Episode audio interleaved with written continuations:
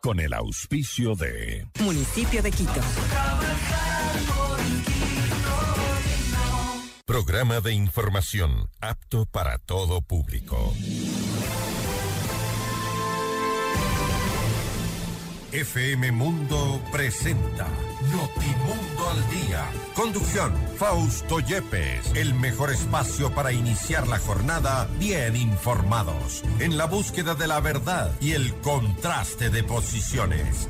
Dirección informativa, María Fernanda Zavala. Dirección general, Cristian del Alcázar Ponce. Notimundo al Día. Muy buenos días. Bienvenidos todos.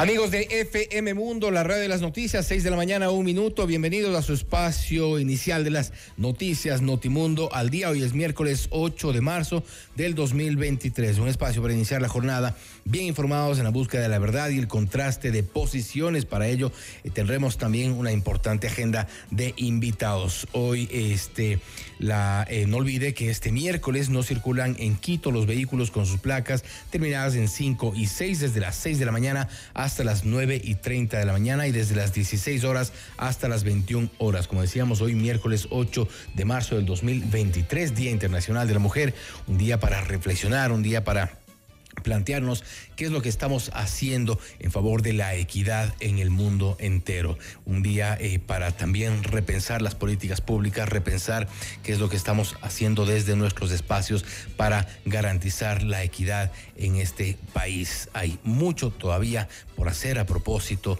de eh, las, los derechos, la reivindicación de los derechos de las mujeres y todos podemos hacer algo desde nuestros espacios. Que así sea y que así nos lo planteemos hoy este 8 de marzo, Día Internacional de la Mujer. A propósito de este día, también hay algunas manifestaciones que se han planteado para hoy en el país. No se diga también en el resto del mundo. Estaremos contándoles de lo que ocurre a lo largo de nuestras emisiones informativas. Hoy tenemos una importante agenda, como les habíamos comentado. Tendremos una conversación con Diana Caiza, alcaldesa electa de Ambato. El tema, las mujeres en la política en igualdad de oportunidades, le vamos a consultar y también vamos a hablar sobre su participación la primera mujer indígena en dirigir los destinos de esta ciudad. Tendremos el contacto con Diana Caiza. También estará con nosotros Paulo Caña, abogado penalista, para hablar sobre las opciones de Lenín Moreno, el expresidente, tras las medidas judiciales en su contra en el caso Sinohidro. Amigos, también tendremos esta... Eh, a disposición nuestra línea para WhatsApp, para los mensajes en el 098-999-9819. Encuéntranos también en todas nuestras redes sociales como arroba Notimundo para eh, conectarte con FM Mundo Live a través de nuestra fanpage en Facebook, FM Mundo 98.1, Quito, Ecuador. Y también disfruta de las entrevistas exclusivas y nuestros noticieros completos con la más alta calidad. Amigos, bienvenidos a Notimundo al Día. Portada informativa. Los titulares más destacados para comenzar el día. Revisamos ahora los principales titulares de la prensa nacional, miércoles 8 de marzo del 2023, son las 6 de la mañana, 4 minutos. Diario El Comercio titula Ecuador y Perú coordinan reunión por minería ilegal en la frontera, uno de los temas que ha sido noticia durante estos últimos días. El portal Primicias, caso Sinohidro, Fiscalía no puede acceder a información de China. El diario El Universo titula Ministerio de Economía entregará en el 2023 la cifra récord de 3.228 millones de dólares a los gobiernos seccionales. Diario Expreso, Chones declarado en emergencia por temporal invernal. Diario El Telégrafo, el presidente Lazo ratificó sus acciones en pro de los derechos de las mujeres. Y en nuestro portal Notimundo presentamos las siguientes exclusivas. El vocal del Consejo de Participación Ciudadana y Control Social asegura, eh, Carlos Figueroa, asegura que ocho procesos de designación de autoridades siguen estancados. Tiene algunas denuncias al respecto. También Lenín Moreno no descarta venir al país en los próximos días y niega haber pedido asilo en Paraguay. Las noticias al instante. Los hechos contados tal y como son de lo que sucede ahora.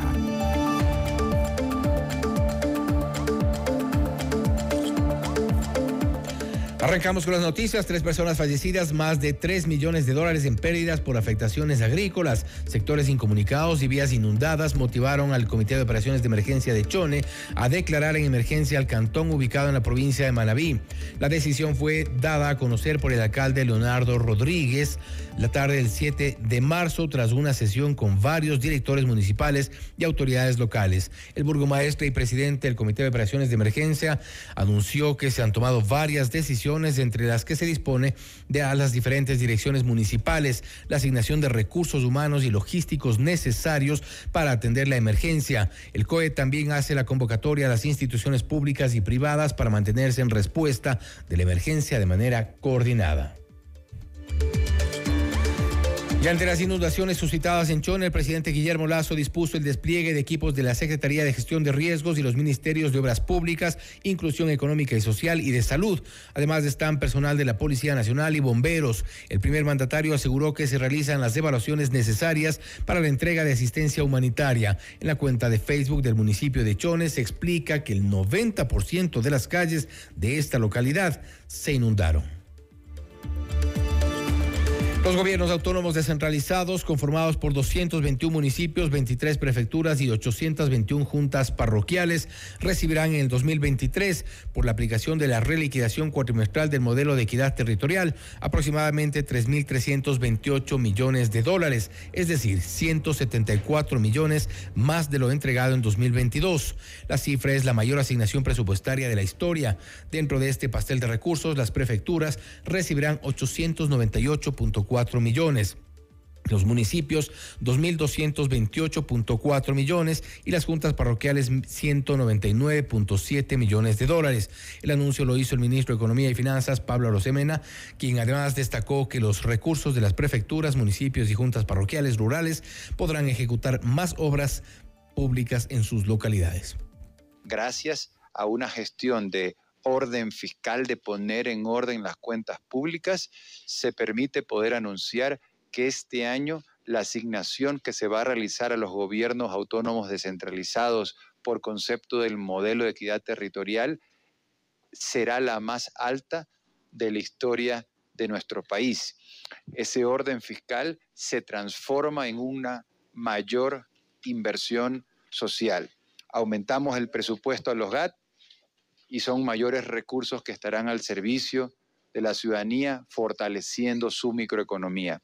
Se han transferido a los GAT 5.882 millones de dólares. No solamente ha sido por concepto de los valores que correspondían en el 2021, en el 22 y en el 23 al gobierno del presidente Guillermo Lazo, sino que además se han reconocido y saldado deudas históricas con los gobiernos autónomos descentralizados.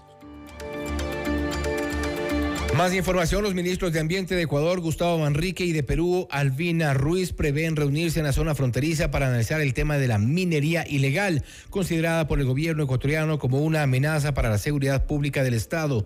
Durante una entrevista, Manrique indicó que el diálogo con su homóloga peruana la semana pasada y que dialogó con ella y definieron el encuentro posiblemente para abril próximo en busca de coordinar trabajos conjuntos para combatir la minería ilegal. Este tema a ambos lados de la frontera tuvo un violento capítulo en los últimos días, luego de que en Perú se realizara un operativo contra la minería ilegal en la ribera peruana de un río que sirve de frontera natural para ambos países, donde se destruyó con explosivos maquinaria pesada dedicada a esta actividad.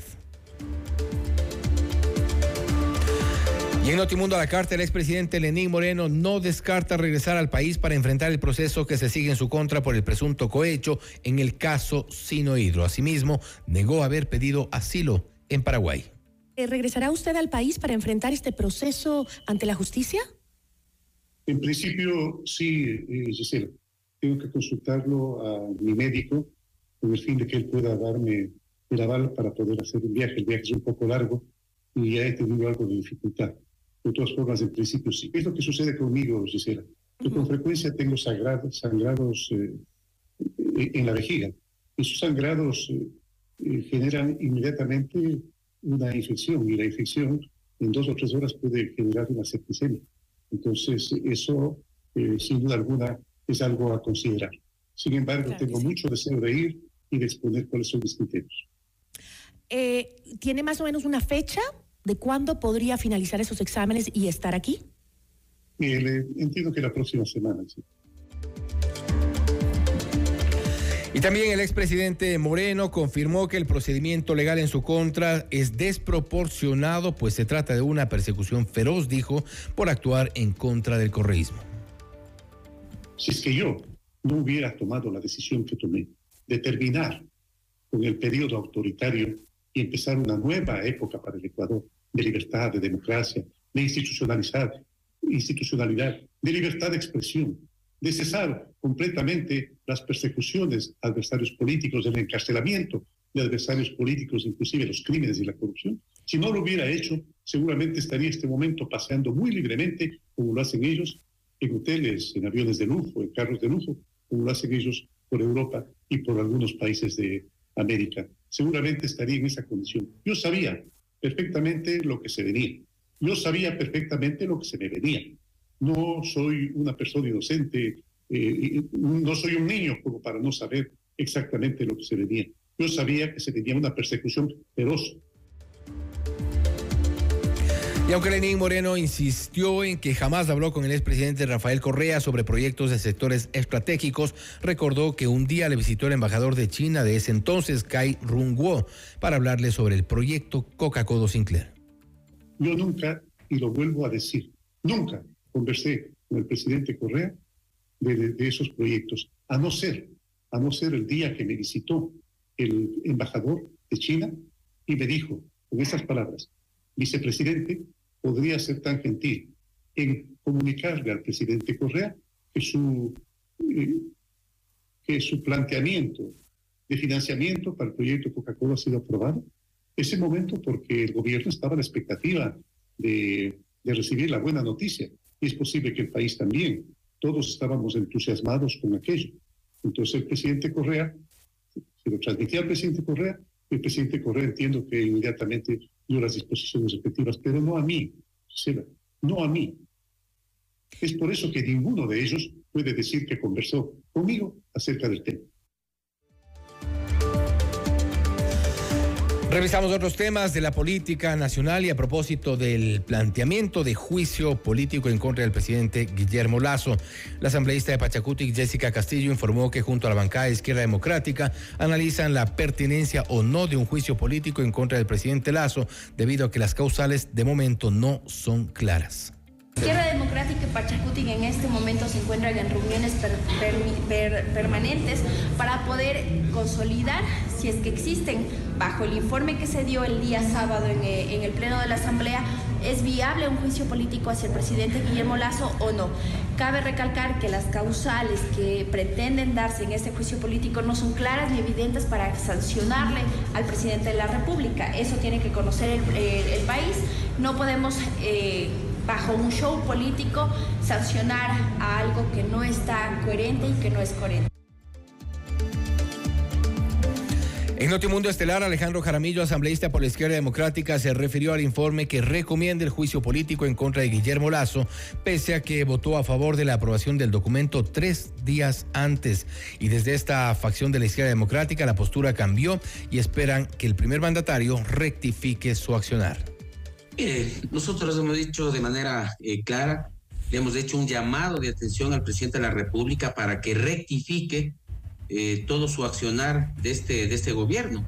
Hoy por hoy estamos viviendo una crisis económica, una crisis de, sanitaria, no se está acrecentando la ola, de, la ola de migración, no existe acceso a la salud, a la educación, vive la gente en zozobra y el presidente de la República tiene que rectificar todos sus, eh, todos sus errores. Y eso es lo que nosotros hemos hecho con nuestros votos para que el presidente de la, de la República entre en reflexión y se ponga a trabajar. Vamos nomás de aquí a 15 minutos de la ciudad de Quito a la parroquia rural de, de Calderón, donde soy oriundo, la gente se está muriendo del hambre. Los jóvenes están pidiendo oportunidades de trabajo. Y ha pasado ya más de año y medio, ya vamos a cumplir dos años y el presidente de la República no ha cumplido con los ofrecimientos eh, de su momento en que en campaña lo hizo. Y en este mismo tema, Juan Fernando Flores, asambleísta del oficialismo, indicó que hasta el momento no hay quien presente la solicitud de juicio político en contra del presidente Guillermo Lazo, porque no existen las firmas ni las causales. Y ahora que se va a profundidad al debate sobre lo que se aprobó, los legisladores se están dando cuenta de que más allá de haber votado por un informe, simplemente le dieron legalidad a algo que no tiene ningún sentido. Por lo tanto, ahora cuando nos vamos a la parte correspondiente de la presentación de un juicio político, que hasta los momentos no se presenta porque no hay quien lo haga, es donde nos damos cuenta de que no existe de ninguna manera el hecho constituido de que existe alguna responsabilidad del presidente de la República en ninguna de las tres causales, con lo cual hoy vemos que muchos legisladores se arrepienten de su votación. Más información, el alcalde electo de Guayaquil, Aquiles Álvarez, denunció la disolución de la Comisión de Transición de la Alcaldía de Guayaquil y la calificó como sorpresiva y repentina. La alcaldesa saliente, Cintia Viteri, decidió interrumpir el trabajo de la delegación municipal que había conformado. Considero que este acto como un irrespeto a los ciudadanos guayaquileños, citó Álvarez en un comunicado en el que también señaló presuntas incoherencias en los datos recibidos en las últimas dos semanas, como la duplicidad en funciones de diversas áreas del Cabildo Además, indicó que el presupuesto de obras públicas está comprometido en contratos adjudicados para el periodo 2023 e incluso para el 2024. Vamos a una pausa, 6 de la mañana, 17 minutos de este momento en Notimundo al día. Recuerde que hoy tendremos en pocos instantes como nuestra invitada Diana Caiza, alcaldesa electa de Ambato, este miércoles 8 de marzo del 2023, Día Internacional de la Mujer. Un día, como decíamos, para reflexionar y plantearnos sobre lo que estamos haciendo en pro de los derechos de las mujeres. Volvemos enseguida.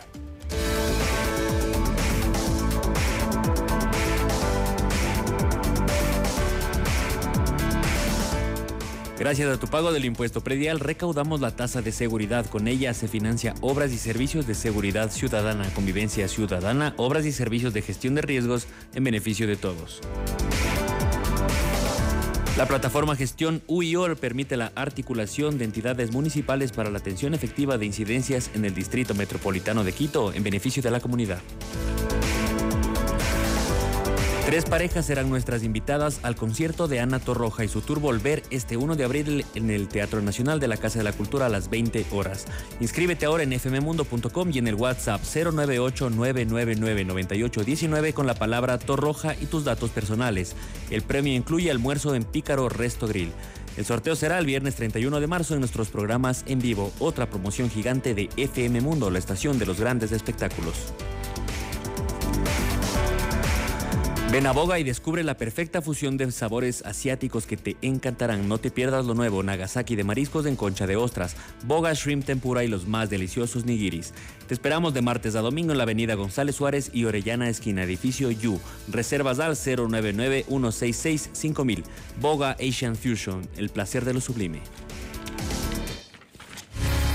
Ya volvemos con Notimundo al Día. Decisiones con Jorge Ortiz. Viernes 8 horas. Reprise sábado 12 horas y domingo 10 horas. Inicio del espacio publicitario. Le Luthier, el emblemático conjunto que durante más de 55 años ha combinado como nadie y en forma magistral la música y el humor, se retira definitivamente de los escenarios. Agradecemos la presencia de personalidades de todo el mundo. El arte no respeta fronteras. Directores de museos, un emir, dos presidentes y un dictador que tampoco respeta fronteras. Y ahora tienes la oportunidad única e irrepetible de presenciar su última obra maestra, Más tropiezos de Mastropiero. Dedicarle este programa a mi madre, que fue la que me inició en la música. Le debo todo lo que soy. por suerte no le debe mucho. En una función final en Quito, a pedido del público, el sábado 15 de abril, 18 horas, en el Teatro Nacional de la Casa de la Cultura. Adquiere ya tus localidades en ticketshow.com.es. Río Centro, Mall El Jardín, Paseo San Francisco y El Recreo. Con tarjetas Produbanco difiere a 3, 6 y 10 meses sin intereses. Le Luthier por última vez en escena. Te lo trae Top Shows. ¿Sabías que en el sector de la Villa Flora, al sur de Quito, se ha construido una de las mayores megaobras de la ciudad? Se trata del muro de contención para la mitigación de riesgos en los taludes del río Machangara y la avenida Rodrigo de Chávez. Esta obra tiene una estructura de 26 metros de largo y sostiene al conjunto habitacional Pablo Uras. Con esta y otras obras, continuamos trabajando por un Quito más seguro. Más información en www.mseguridad-medioq.gov.es, municipio de Quito. Juan quiere viajar a Guayaquil y regresar el mismo día. Sí, en avianca.com. Lucía busca tiquetes a cualquier hora del día. Sí, en avianca.com. Y Ana quiere conseguir las mejores tarifas. Sí, en avianca.com. En avianca.com le decimos sí a todo para viajar como te gusta. Avianca, miembro Star Alliance. Ya me cansé 22 de abril, todo el Ecuador en un estadio. Alejandro Sanz. El cantautor número uno de España con sus mejores canciones. ¿Quién me va a entregar? Sanz en vivo. Me has enseñado tú. Tú tienes que ser parte. Mi persona favorita. Único show, Guayaquil, sábado 22 de abril, estadio Alberto Spencer, 20 horas. Y es la puerta que te lleva. Preferencia solo 40 dólares. Apúrate y consigue tus entradas ya en ticketshow.com.es y en Quito, Río Centro, More El Jardín y Paseo San Francisco. Por primera vez. 3, 6 y 10 meses sin intereses con tarjetas Produbanco. Te dejaré una ilusión envuelta en una promesa de Sans en vivo te lo trae Top Shows. En GAES te invitamos a redescubrir los sonidos de tu vida, porque cada persona es un mundo y cada mundo suena diferente. Celebramos el mes de la audición con un descuento exclusivo. Aprovecha hasta un 40% de descuento en nuestra avanzada tecnología auditiva. Pruébala gratis agendando una cita al 1-800-45-45-45. GAES, una marca Amplifon. En vivo, lo mejor de nuestra programación desde tu teléfono móvil. Descarga nuestra increíble app FM Mundo 98.1. Fin de la publicidad. Desde muy temprano en Hola Mundo hay un gran equipo de profesionales trabajando para llevarles un programa actual, variado y entretenido. Porque sabemos que las primeras horas de la mañana son un buen momento para ponernos al día y arrancar la jornada bien informados, resolviendo dudas con el aporte de grandes especialistas y acompañados de la mejor selección musical. Por eso ahora somos su mejor compañía desde las primeras horas del día. De lunes a viernes, desde las 7 horas, te decimos Hola Mundo con Rodrigo Proaño y Valeria Mena.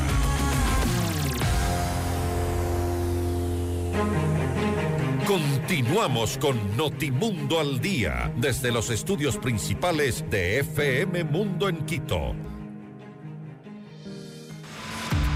Las noticias al instante, los hechos contados tal y como son de lo que sucede ahora. Seguimos en Notimundo al día, son las 6 de la mañana, 23 minutos. Recuerde que está a disposición nuestro WhatsApp 098-999-9819. Hoy día miércoles no circulan en Quito los vehículos con sus placas terminadas en 5 y 6 desde las 6 de la mañana hasta las 9 y 30 de la mañana. Seguimos con la información nacional. El ministro del Interior Juan Zapata y el comandante general de la policía Fausto Salinas anunciaron que no habrá presencia de policías en la jornada de marchas de mujeres prevista para este 8 de marzo. En atención a que las, las marchas anunciadas son de carácter pacífico, se ha dispuesto a nivel nacional en todo el país que no existirá presencia policial en estas concentraciones, ni como acompañamiento, peor en lugares específicos o puntos de martillo. Invitamos a todas las personas a participar de las manifestaciones en forma pacífica y obviamente confiamos que este sea un ejemplo de participación democrática. Quizás lo que va a ocurrir el día de mañana es, un tema no dado antes, pero estamos confiados de que siempre el país tiene que madurar y nosotros obviamente nos sumamos, nos sumamos a los pedidos eh, de la reivindicación de esos derechos justos que tienen no solamente las mujeres ecuatorianas, sino las mujeres en el mundo. De su lado, el comandante general de la policía, Fausto Salinas, expresó su confianza en el carácter pacífico de las marchas y precisó que los servidores policiales se dedicarán a otras actividades a escala nacional. El servicio policial se mantendrá y esto nos da una nueva pauta. Vamos, eh, en vista de que hemos recibido los anuncios que esta manifestación eh, en conmemoración de la mujer va a ser totalmente pacífica, vamos a, tomar esa, esas comunicaciones y eso nos permitirá que todo el personal que tradicionalmente se destinaba a acciones de orden público esté cumpliendo su servicio. La mujer honrará este eh, policía honrará este día trabajando junto con sus compañeros en diferentes lugares de la ciudad y del país.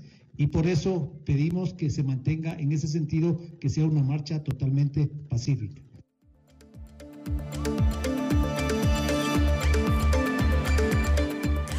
El presidente Guillermo Lazo detalló las acciones que se realizarán en el marco de la lucha y la erradicación de la violencia contra las mujeres. El primer mandatario sostuvo que se creó el Ministerio de la Mujer y Derechos Humanos. Declaramos el registro único de la violencia como política pública. Se amplificó la voz de las madres de víctimas de femicidios, se inauguraron casas violetas para la seguridad y se educó en enfoque de género de las fuerzas públicas e instituciones del Estado. Lazo además señaló que se asignaron recursos necesarios para la implementación de la ley orgánica para prevenir y erradicar la violencia contra las mujeres. En total, se invertirán 24 millones de dólares hasta el 2025. Además, reconoció la lucha histórica de las mujeres hacia la igualdad de oportunidades. Son un gran ejemplo para niñas, niños, mujeres y hombres que esperan vivir en un mundo mejor. Además, indicó que la lucha para erradicar la discriminación, Paola Flores, ministra de la Mujer y Derechos Humanos, ratificó que mantiene su compromiso para que las ecuatorianas vivan en un mundo sin violencia y sin discriminación. Todo esto a propósito de este 8 de marzo, Día Internacional de la Mujer. 6 de la mañana, 27 minutos.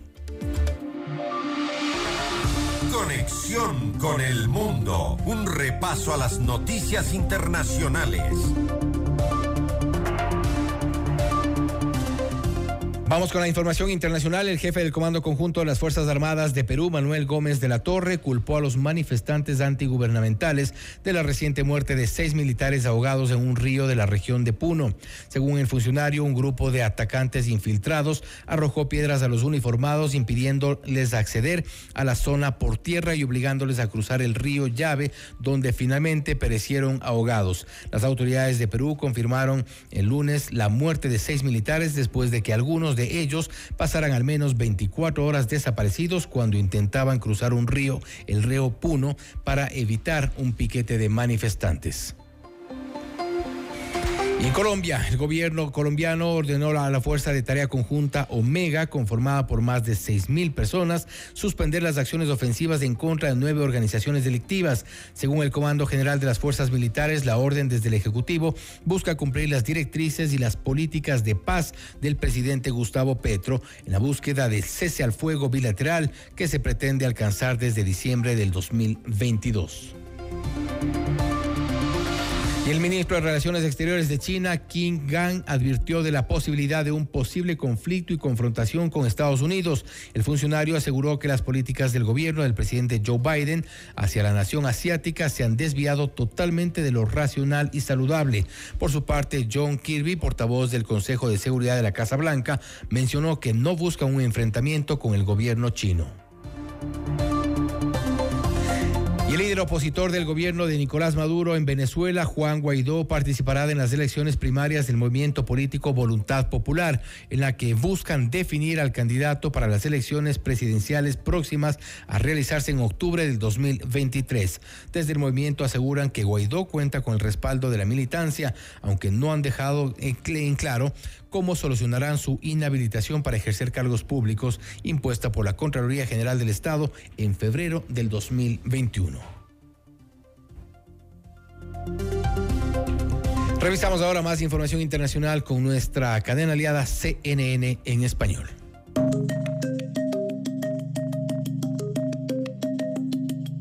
Hola, soy Leticia Guevara desde Atlanta y estas son las cinco cosas que debes saber a esta hora. La madre de uno de los cuatro estadounidenses secuestrados en México habló con su hija mientras la atendían en un hospital de Texas. Barbara Burgess dijo al WPDE una afiliada de CNN, que su hija Latavia Washington McGee estaba viva luego del incidente en el que dos estadounidenses murieron mientras que McGee y Eric Williams sobrevivieron y fueron trasladados a un hospital de Texas para recibir tratamiento. Borges dijo que su hija estaba llorando porque mataron a quien definió como su hermano y ella lo vio morir. Estados Unidos relajará las restricciones de las pruebas de COVID-19 para los viajeros procedentes de China tan pronto como este viernes. Así lo informó a CNN una fuente familiarizada con el asunto. El motivo del cambio tiene que ver con el descenso de los casos, hospitalizaciones y muertes por COVID-19 y más datos en torno a las variantes que circulaban en China. Desde enero, las autoridades comenzaron a exigir a todos los viajeros procedentes de China que presentaran un resultado negativo en la prueba de COVID-19 antes de volar a territorio estadounidense luego que la rápida relajación de las restricciones sanitarias por parte de Beijing causara un aumento de los casos. The Washington Post fue el primero en informar de la relajación de las restricciones de viaje. El gobierno de Joe Biden seguirá monitoreando los casos de COVID en China y en todo el mundo manteniendo un programa de vigilancia genómica de viajeros que sondea a los viajantes sobre los detalles de las nuevas variantes de coronavirus presidente de Rusia rindió un tributo a las mujeres del ejército por el Día Internacional de la Mujer. Vladimir Putin felicitó a las mujeres rusas este miércoles y rindió un homenaje especial a aquellas que están activas en el ejército. El líder del Kremlin agradeció el trabajo de apoyo de estas mujeres a los soldados y oficiales rusos. Putin destacó que muchos países celebran esta conmemoración, pero que para Rusia tiene una calidez y un significado especial. El Kremlin publica todos los años un mensaje de Putin para el Día Internacional de la Mujer. Al menos 19 muertos y más de 50 heridos dejó una explosión en un edificio en un área concurrida de Dhaka, la capital de Bangladesh, este martes. Mahir Udin Kondekar, comisionado de la Policía Metropolitana de Dhaka, dijo que se desconocía la causa de la explosión, pero indicó que podría haber sido una explosión de gas. Añadió que la cantidad de víctimas y la magnitud de los daños se conocerán una vez que los bomberos y los rescatistas hayan completado sus operaciones, pero adelantó que no había mucha gente dentro del edificio en el momento de la explosión. Por su parte, la policía Policía Metropolitana de Dhaka dijo que la mayoría de las víctimas fueron peatones ya que la calle donde ocurrió el siniestro es muy transitada. Una pareja que robó un botín de vino valorado en 1,7 millones de dólares en un restaurante español con estrella Michelin fue sentenciada a cuatro años de prisión. La mujer mexicana y su novio de nacionalidad rumano-holandesa salieron del famoso restaurante Atrio en Cáceres al oeste de España con 45 botellas de vinos envueltas en toallas de hotel escondidas en bolsas de viaje, según un fallo judicial. El atraco tuvo lugar el 27 de octubre del 2021 y fue planeado con un minucioso detalle en el momento del delito dijeron las autoridades policiales. Y eso es todo en esta edición de CNN 5 Cosas. Para más información sobre estas historias y conocer las últimas noticias, siempre puedes visitar cnne.com diagonal 5 Cosas. Desde Atlanta les informó Leticia Guevara. Sigan conectados y bien informados a través de cnne.com.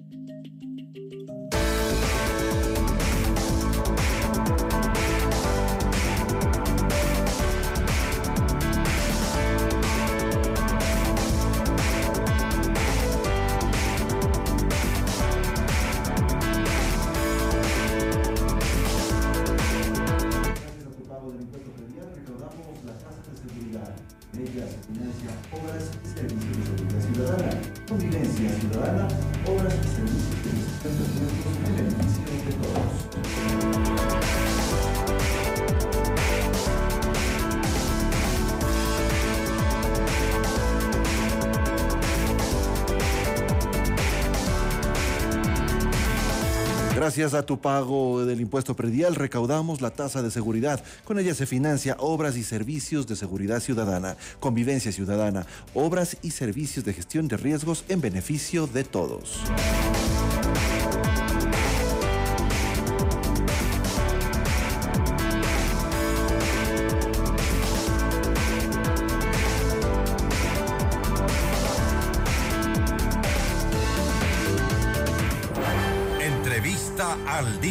Con Hernán Higuera.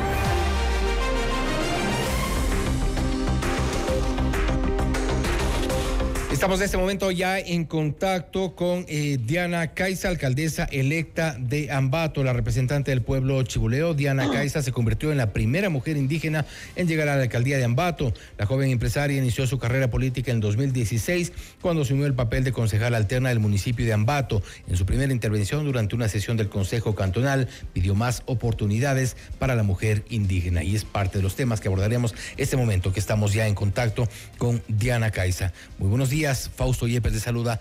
Bienvenida a FM Mundo. Muy buenos días, un saludo cordial a todos los ecuatorianos, ecuatorianas y en especial a nuestras mujeres, a mi cantón de Ambato, aquellas mujeres luchadoras que el día 8 de marzo conmemoramos el Día Internacional de las Mujeres e iniciamos precisamente conversando sobre la importancia de la participación en política de las mujeres. Y es importante y, destacable también lo que, lo que ha ocurrido en Ambato. Usted, es la, la primera eh, mujer indígena en dirigir los destinos de esta ciudad. Lo hará desde el próximo mes de mayo.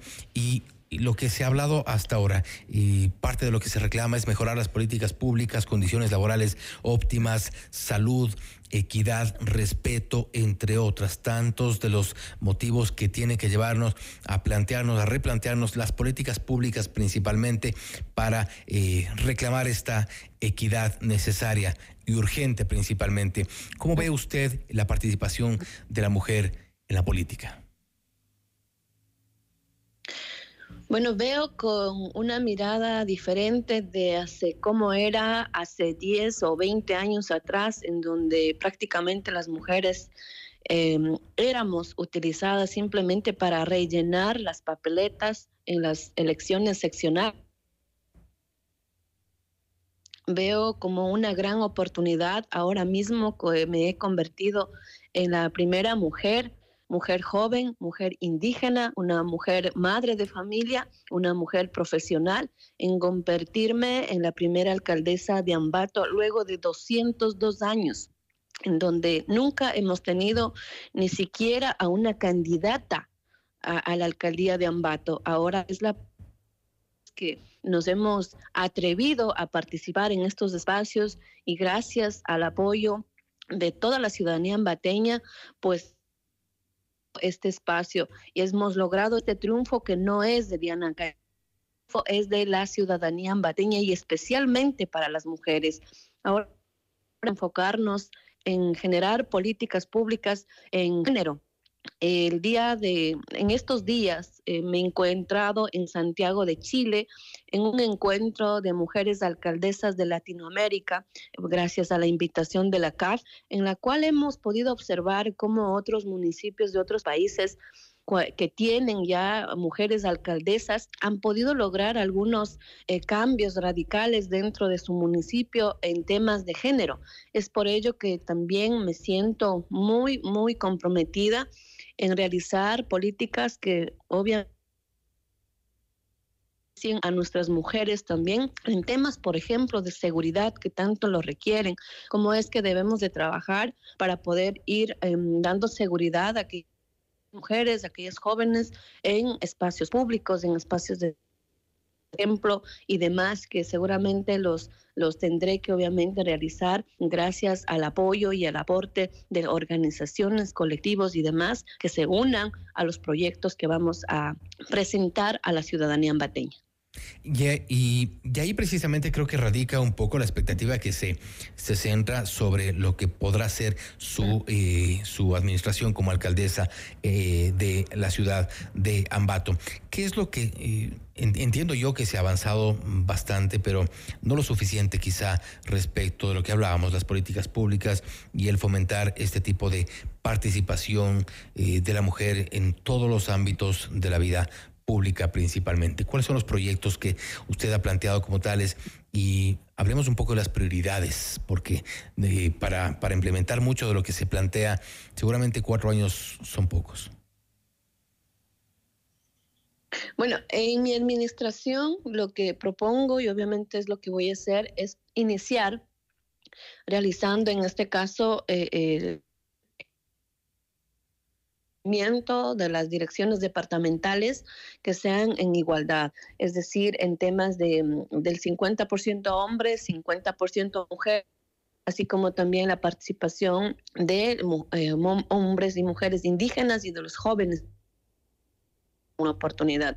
Luego de cuál va a ser mis primeras acciones para el tema de, de, de mm, ya en sí la planificación que requiere Ambato, creemos que es importante importante iniciar a través de una mesa técnica que involucre la verdadera participación de la ciudadanía, en donde dé a conocer sus problemas, pero también nosotros desde la administración recogerlas para poder planificar y priorizar priorizar eh, sobre todo también es importante mencionar de que nosotros vamos a ir a trabajar directamente en lo que tiene que ver la seguridad, lo que tiene que ver la salud, lo que tiene que ver en la oportunidad de empleo, trabajo para nuestros jóvenes, eh, lo que tiene que ver también para mejorar los servicios de la municipalidad en tramitología, que es un caos aquí en Ambato, y vamos a iniciar ya con la revisión en temas legales por el tema de los contratos, de los fotorradares, que es un tema realmente para nosotros dañino en estos 10 años que hemos ya prácticamente cumplido con este fotorradar que lamentablemente ha hecho que perdamos eh, turismo, comercio para Ambato. Queremos dar las garantías suficientes a todos los inversionistas locales, nacionales e internacionales para que puedan venir inviertan acá en Ambato, que sientan que Ambato es una ciudad segura, que sientan es una ciudad llena de oportunidades. Desde allí vamos a iniciar a planificar porque realmente estos más de 10 años ha sido un retroceso para Ambato y pienso que ahora mismo tener como mujeres también no defraudar ese voto de confianza porque muchas muchas personas piensan que por ser mujeres no tenemos la capacidad o el conocimiento de administrar una ciudad. Tenemos esa gran responsabilidad de demostrarles que nosotros bien podemos llevar adelante, que también podemos estar al frente de una de las ciudades más importantes del país. Y usted ha planteado también eh, el impulso de la economía violeta. ¿En qué consiste su, su propuesta? Bueno, sí es importante mencionar de que precisamente queremos implementar la casa de acogida para las mujeres víctimas de violencia. Queremos eh, implementar la escuela eh, de emprendimiento municipal para apoyar a nuestras mujeres a la independencia económica que es tan importante porque de ello nacerá la eh, emprender y por supuesto también de salir de alguna otra manera de aquel, de aquel espacio en la cual muchas mujeres se sienten acorraladas prácticamente al no poder salir eh, por sus propios eh, méritos o por sus propias eh, iniciativas y eso es lo que nosotros queremos apoyarles y queremos también tocar las puertas de todas las instancias que sean necesarias para apoyarles también con capital semilla para la iniciación o em, eh, también del fortalecimiento de sus emprendimientos. Pienso que la tarea realmente recién inicia, es la idea central que nosotros hemos propuesto en nuestro plan de trabajo, pero em, mucho también tendremos que incluir las demás ideas que vengan de las mujeres, de las eh, organizaciones y colectivos, de la ciudadanía en general, quien quiera aportar a este gran proyecto que lo pondremos en marcha a partir ya de, de mayo, que el 15 de mayo que nos posicionaremos oficialmente, pues iniciaremos con estas mesas técnicas en las cuales vamos a eh, fortalecer esta idea central y por supuesto ya ir implementando y ejecutando. Ingeniera Caiza, eh, le agradecemos por haber estado con nosotros y sin duda le deseamos todo éxito para sus funciones como la nueva alcaldesa de la ciudad de Ambato. Gracias nuevamente por haber estado con nosotros.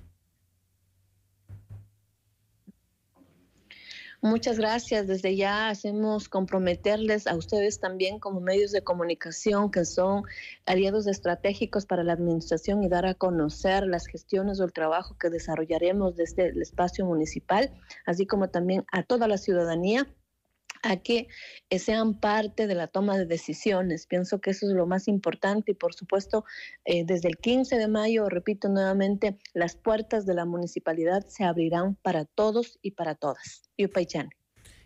Gracias, ingeniera Caiza. Ha sido la ingeniera Diana Caiza, alcaldesa electa de Ambato, hablando sobre las mujeres en la política y también cuáles son sus proyectos. Son las 6 de la mañana, 44 minutos. Seguimos en Notimundo al día.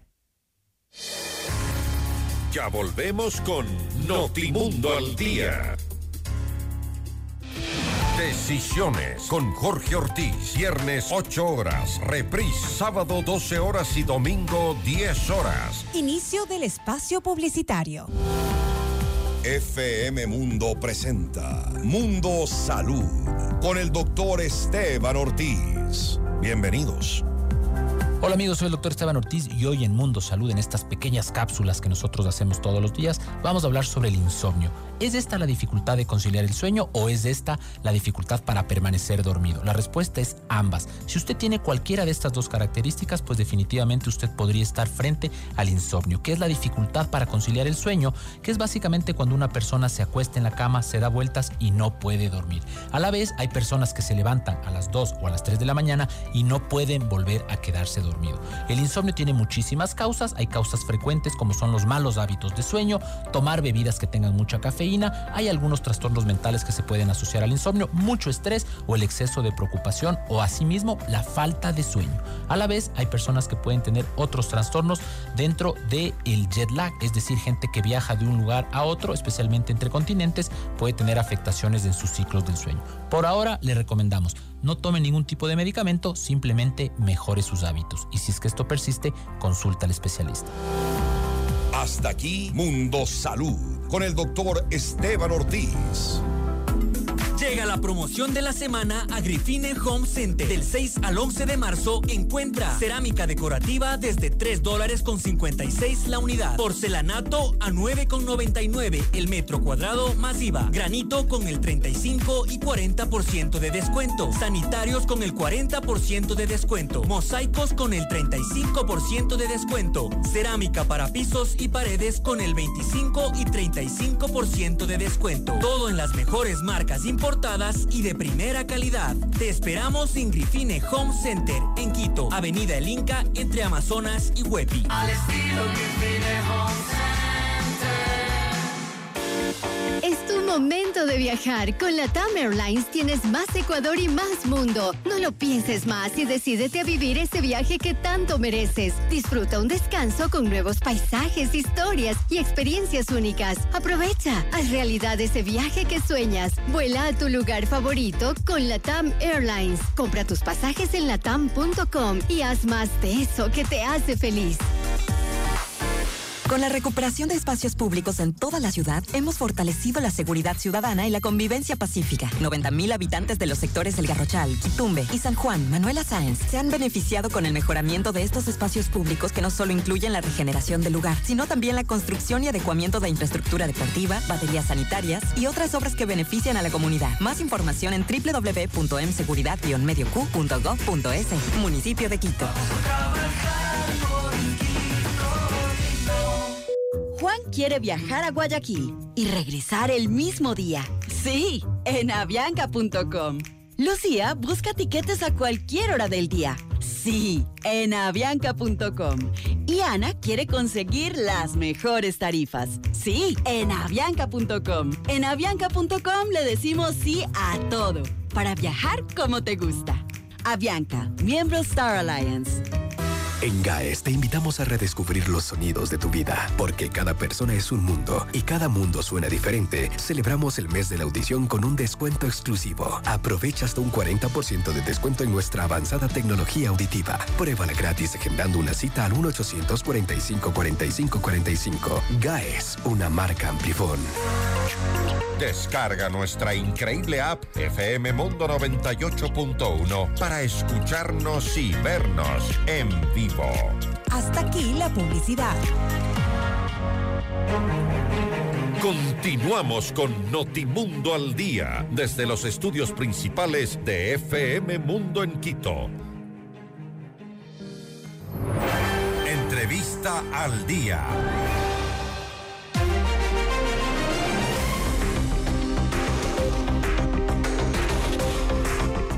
Seguimos en Notimundo al día con las entrevistas. Recuerde que en nuestras redes sociales nos encuentra como arroba Notimundo S. Esta vez estamos ya en contacto con Paulo Caña, abogado penalista, para hablar sobre el caso Sinohidro. ¿Cuáles son las opciones del expresidente Lenín Moreno tras las medidas judiciales eh, emitidas en su contra? Doctor Ocaña, gracias por estar con nosotros. Bienvenido. Hola Fausto, muy buenos días con usted y con todas las personas que nos siguen. Aprovecho para extender un saludo y mi reconocimiento a todas las mujeres en este día que celebramos su lucha constante. Referente al caso que usted me pregunta, Fausto, en efecto se dio, se llevó a cabo la formulación de cargos en el cual Fiscalía presenta sus elementos de cargo para indicar el cometimiento del delito de cohecho. En este caso se ha procesado a 37 personas, dentro de ellos al expresidente Lenín Moreno. Todos conocemos que el expresidente Lenín Moreno, al igual que su esposa y otras personas, están fuera del país. A pesar de ello, el juez de una motivación, en una resolución extremadamente motivada que tocó todos los puntos que debe topar el, el, juez al analizar el, 534, el artículo 534 del Código Orgánico Integral Penal, indicó o resolvió que deben presentarse cada 15 días en la Secretaría de la Sala Penal de la Corte Nacional de Justicia. ¿Qué pasa ahora con todas las personas, incluido el expresidente Lenin Moreno, que se encuentran fuera del país? La única opción que tienen es que deben regresar al país y presentarse cada 15 días. Si no ocurre ello, ¿qué va a pasar? La Fiscalía podrá solicitar día y hora para llevar a cabo la audiencia donde pedirá la revocatoria de las medidas cautelares que se ordenaron y en su defecto, ordenar la prisión preventiva para todas las personas que no hayan cumplido estas medidas cautelares. Hay que tomar en cuenta también que a los demás procesados, es decir, a todos en conjunto, estos 37 procesados, indicó que deben presentarse acá en la ciudad de Quito en la sala penal. Muchos de ellos que viven en otras ciudades también tendrán que viajar cada 15 días a presentarse acá. Obvio, el juez decidió que sea acá para que opere el principio de inmediación y con eso que todas las partes procesales estén dentro del proceso y que no exista este riesgo de que en algún momento cuando sean llamados a, juicio, si es que ese fuera el escenario, ellos se presenten dentro del proceso para justificar sus descargos y llevar a cabo las audiencias que amerita el proceso penal. Y es importante destacar estos dos momentos en los que eh, podemos eh, caer en este, en el llamado caso Sinohidro, porque eh, aparentemente, y creo que esto es prácticamente seguro, que en estos 15 días el expresidente Lenín Moreno, su esposa, entendería yo también que sus hijas involucradas en este caso no vendrán al país y se pedirá esta nueva audiencia, nueva fecha y hora para una audiencia de revisión de medidas. En este caso, si es que esto no ocurre, como parece que no ocurrirá, que no vengan ellos y no, no sé si entre los 37 procesados habrá eh, otras personas que no puedan eh, cumplir con esta medida, pasarían eventualmente a una condición de prófugos. Sí, en efecto, eh, en el momento en que no cumplan la medida, en el momento en que Fiscalía pida esta nueva audiencia, en el momento que se revoque estas medidas cautelares, por supuesto, por supuesto que sí. Y hay que tomar en cuenta, y es necesario eh, indicarlo y clarificarlo acá, que este tipo penal, es decir, cohecho, así como el peculado, concusión, enriquecimiento ilícito, se puede juzgar aún en ausencia. Los demás delitos, los demás delitos del catálogo del Código Orgánico Integral Penal requieren la presencia de la persona que está siendo procesada. Es decir, una vez que se lleva a cabo la audiencia preparatoria de juicio y una persona no está presente, se suspende el proceso hasta que sea capturado. En este caso, como es uno de los delitos que hago mención, puede ser juzgado aún en ausencia. Incluso ya tenemos un ejemplo que pasó anteriormente, que es en el caso Sobornos, que por el mismo tipo penal cohecho y se juzgó aún en ausencia. Perfecto. Este, eh, el, expresidente Lenín Moreno ha dicho este, que va a colaborar, que va a prestar todas las, las, facilidades para este proceso de investigación. La situación jurídica del expresidente, de sus hijas inclusive, este, podría eh, complicarse con esta nueva condición, un poco lo que habíamos hablado, con esta condición podría complicarse en adelante, en un proceso que va a llevar algunos meses.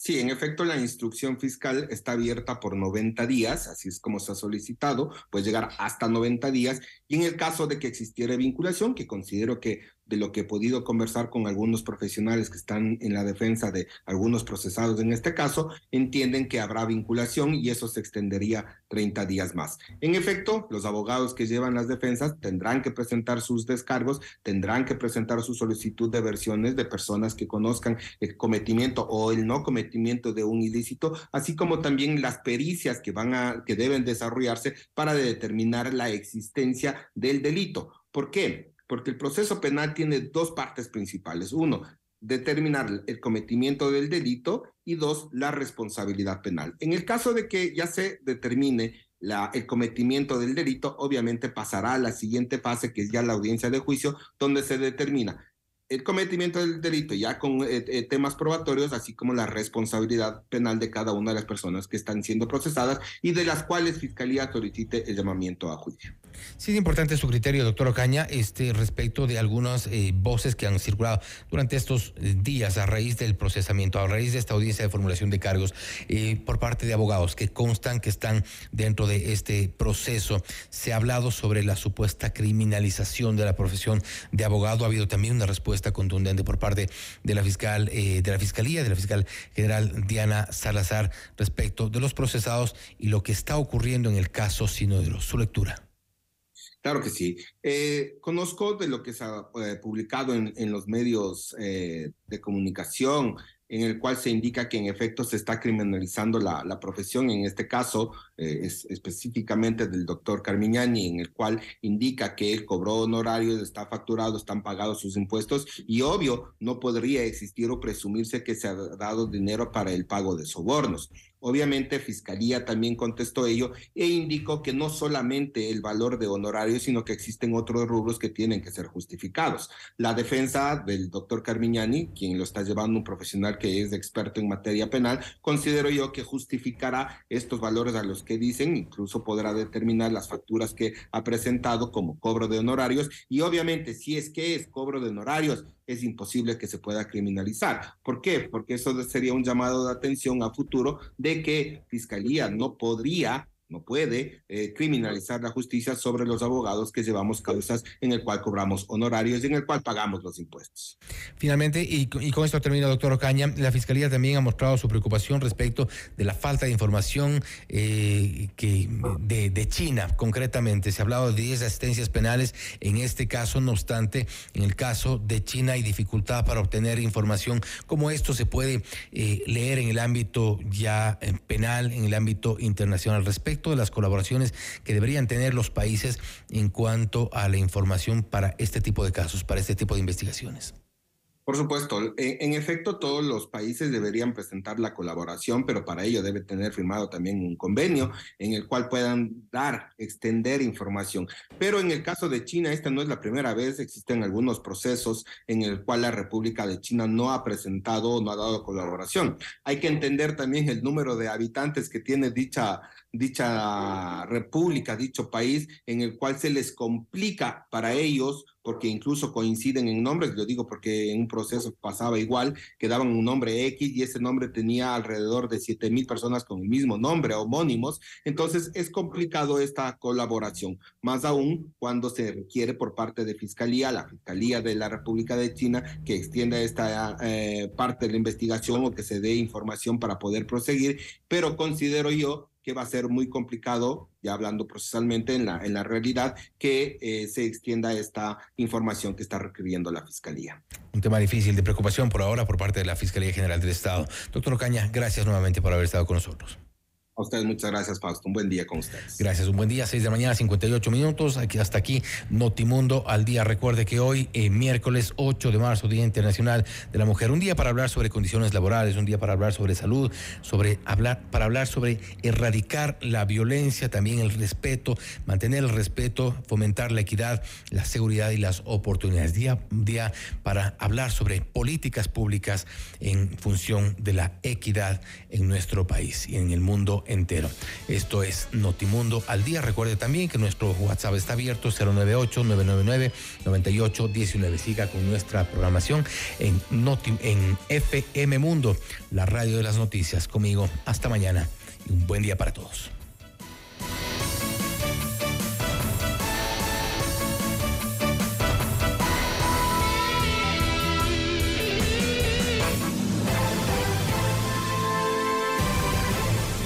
FM Mundo presentó Notimundo al Día, el mejor espacio para iniciar la jornada bien informados. Conducción, Fausto Yepes. Ingeniería de sonido, Andrés Castro Saavedra. Dirección de arte, Laili Quinteros. Coordinación y redacción, José Martín Muñoz. Dirección informativa, María Fernanda Zavala. Dirección general, Cristian del Alcázar Ponce con el auspicio de Municipio de Quito.